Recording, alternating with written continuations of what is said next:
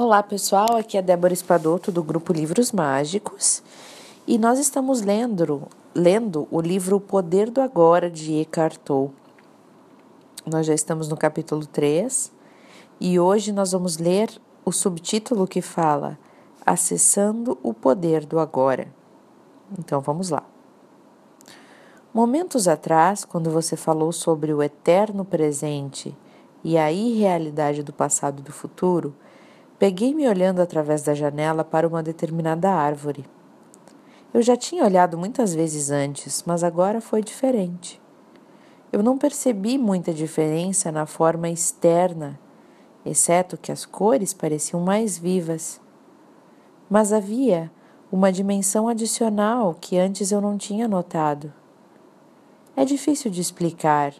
Eu não sei bem, mas eu achei ter percebido alguma coisa alguma coisa invisível, como se fosse a essência daquela árvore, ou melhor, um espírito interior daquela árvore. E de alguma forma era como se eu fosse parte daquela árvore. Eu percebo agora que nunca tinha visto de fato aquela árvore, pois apenas uma imagem plana e morta antes. Quando eu olho para a árvore agora, Parte daquela impressão ainda permanece, mas eu já posso sentir que ela está desaparecendo. A experiência, a experiência já está parecendo algo do passado. Será que alguma coisa como essa pode ser considerada mais do que um vislumbre passageiro? Essa foi a pergunta que fizeram para ele. E a resposta é a seguinte: Por um instante, você se libertou do tempo. Ao se concentrar no presente, pôde perceber a árvore sem o enquadramento da mente. A consciência do ser tornou-se parte da sua percepção. Suprimir a dimensão do tempo faz surgir um tipo diferente de conhecimento, que não mata o espírito que mora dentro de cada criatura e de cada coisa um conhecimento que não destrói o aspecto sagrado e nem o mistério da vida, e que contém um amor e uma reverência profundos por tudo o que é. Um conhecimento sobre o qual a mente nada sabe. A mente não pode conhecer a árvore. O que ela não o que ela conhece são apenas fatos ou informações sobre a árvore. A minha mente não pode conhecer você só rótulos, julgamentos, fatos e opiniões sobre você. Só o ser conhece diretamente. Há um lugar para a mente e para o conhecimento da mente. Situa-se na prática do dia a dia. Entretanto, quando a mente domina todos os aspectos da nossa vida, incluindo as relações com as outras pessoas e com a natureza, então transforma-se em um parasita monstruoso que, se não reprimido, pode acabar matando todo tipo de vida no planeta e, finalmente, a si mesmo, ao matar quem o hospeda. Você teve uma breve visão de como é a ausência, de como a ausência do tempo pode transformar a nossa percepção.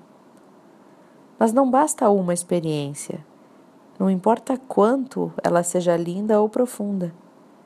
O que é necessário e que nos interessa mesmo é uma mudança definitiva, definitiva na consciência. Portanto, rompa com o velho padrão de negação e resistência ao, ao momento presente. Torne uma prática desviar, desculpa, torne uma prática desviar a atenção do passado e do futuro. Afaste-se da dimensão do tempo na vida diária, tanto quanto for possível. Se você achar difícil entrar diretamente no agora, comece observando como a sua mente tende a fugir do agora. Hum? Aí você vai notar que geralmente imaginamos o futuro como algo melhor ou pior do que o presente. Imaginar um futuro melhor nos traz esperança e uma antecipação do prazer. Imaginá-lo pior nos traz ansiedade. Ambos os casos são apenas ilusão. Ao observarmos a nós mesmos, um maior grau de presença surge automaticamente em nossas vidas. No momento em que percebemos que não estamos presentes, nós estamos presentes. Entende? Basta você parar para analisar e perceber que você não está vivendo o momento presente, que você passa a viver aquele momento presente, pois está olhando para o agora. Sempre que formos capazes de observar as nossas mentes, deixamos de estar aprisionados. Um outro fator surgiu, algo que não pertence à mente, a presença observadora. Use dessa ferramenta.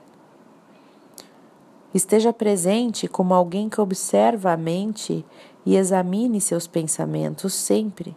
Examine suas emoções, assim como as suas relações em diferentes circunstâncias. Concentre o seu interesse não só nas reações, mas também na situação ou na pessoa que leva você a reagir. Perceba também com que frequência a sua atenção está no passado ou no futuro. Não julgue e nem analise o que você observa. Preste atenção ao pensamento, sinta a emoção, observe a reação. Não veja nada como um problema pessoal, algo a ser resolvido. Você sentirá algo muito mais poderoso do que todas aquelas outras coisas que você observa. Uma presença serena e observadora por trás do conteúdo da sua mente. O observador silencioso. Neste momento, o autor convida que a gente faça uma pausa e, e eu convido vocês também a fazerem essa pausa, essa reflexão, para que vocês possam internalizar o que acabamos de ler. Um abraço para vocês e até o próximo áudio.